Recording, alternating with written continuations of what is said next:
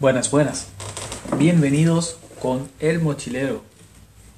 Oggi ritorniamo in Veneto, regione in cui siamo stati già qualche volte per scoprire i vini spumanti italiani, ma anche il Bardolino Chiaretto, una regione con coste sia rocciose che sabbiose, ma anche pianure. La zona che ci interessa si chiama Cornigliano Valdobbiadene. Il nome deriva da due piccolissime città che si chiamano così.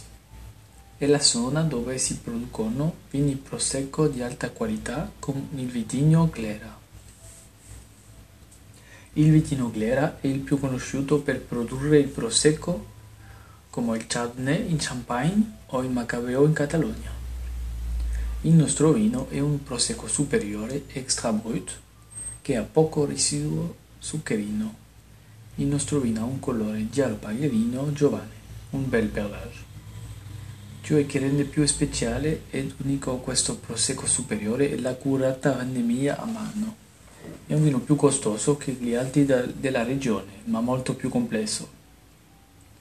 All'olfatto il nostro vino presenta aromi di mela, di pesca, di limone. Risulta un vino molto rinfrescante. Quando lo assaggiamo scopriamo Scopriamo un'acidità forte ma equilibrata per gli aromi di mela verde, di lime, di limone, di pompelmo, un bel cocktail di frutta fresca. Un vino facile da bere ma complesso per i diversi aromi contenuti. Lo abbinerei con una bella pasta ragù o spaghetti con frutti di mare.